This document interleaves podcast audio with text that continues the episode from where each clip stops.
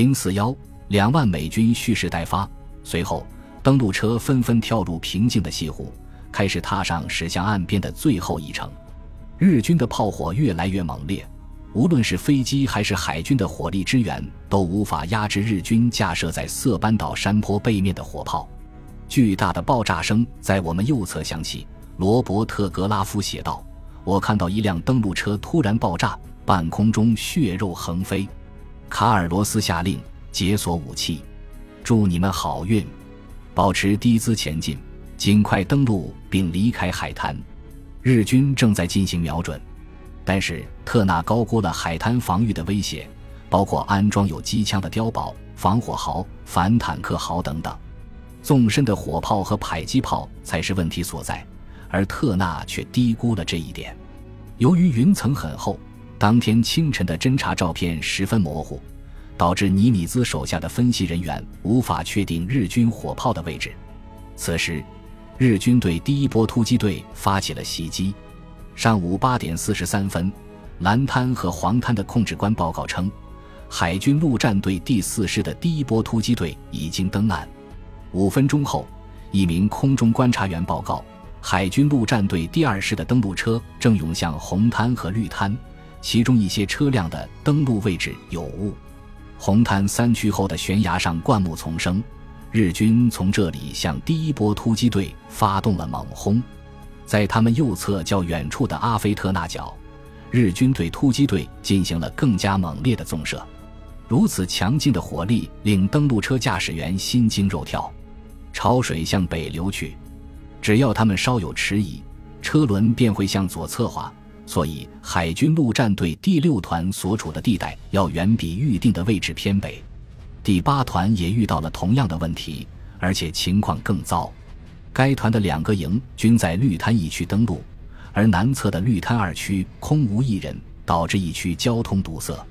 由于大批车辆聚集于此，情况十分危急。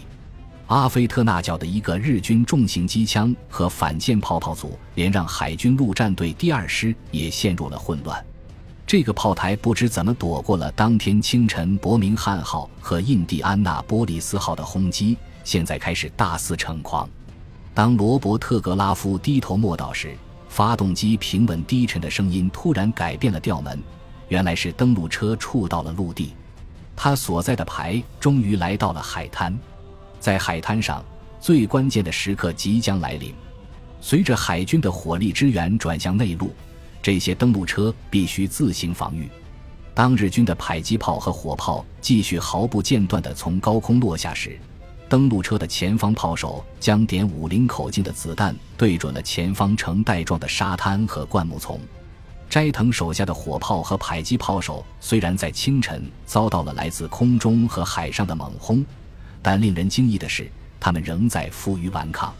他们从峡谷、沟壑和山背三个方向进行高射界射击，给特纳的部队带来了不小的伤亡。海军陆战队第二十三团第二营一连登陆的蓝滩二区遭到的轰炸尤为严重，越来越多的炮弹砸向我们，越来越多的登陆车被击中。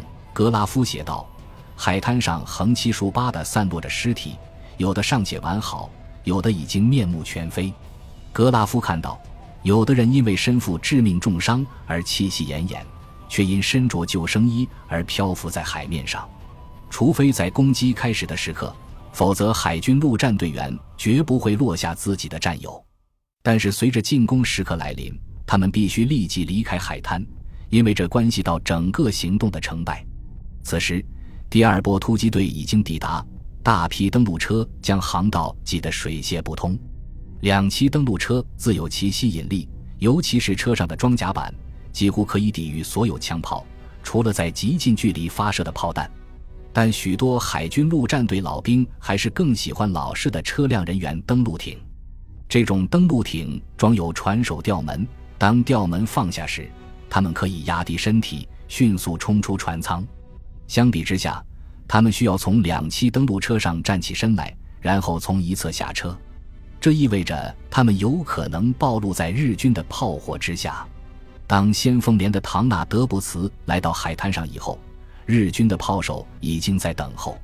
布茨所在排的排长和连里的射击中士以及其他数人当场毙命，子弹在他们上方呼啸而过。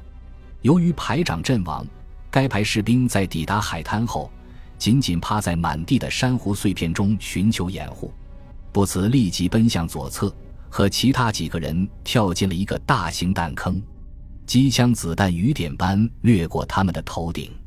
当迫击炮弹再次向他们砸来时，布茨根本不敢想象自己竟然能够侥幸生还，眼睁睁地看着迫击炮火对我们的士兵造成巨大伤亡，我感到悲痛不已。英格利斯上校说：“日军的炮火极为准确，当他们沿着海滩进行轰击时，炮弹之间的间隔仅有大约十码。一开始，我们的陆战队员毫不畏缩，而是冒着炮火前进。”继续整理和向前线运送已经卸到岸上的装备。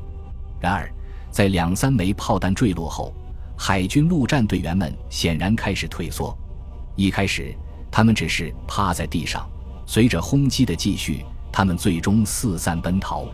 通过高倍望远镜，我们甚至可以看清他们脸上的胡须以及虚幻的表情。这种表情，你只能在伦敦画像之类的作品中见到。因为他们出自艺术家的想象，看起来过于夸张、逼真，仿佛不是真的一样。日军在沿岸放置的最大火炮十分显眼，因为被固定在炮台上，很容易遭到直接轰击，所以美国海军轻而易举地将其摧毁了。日军设在海滩的阵地也在首轮攻击下烟消云散，但是纵深的阵地十分棘手。即便舰艇指挥官能够看清炮火的源头，也往往束手无策。大批野战火炮和迫击炮位于海滩后方山坡的背面，由于它们机动性很强，在登上海滩时，我们根本不清楚它们的方位。对此，英格利斯上校越来越感到气馁。我们竭尽全力想要确定炮火的位置，但日本人向来精通蛰伏和伪装之术。并且极为成功地隐藏了他们的炮台，使观测者无法发现。因此，无论是舰艇上的观测者，还是岸上的侦察兵，无论是飞机上的观察员，还是航拍的照片，都无法确定炮火的位置。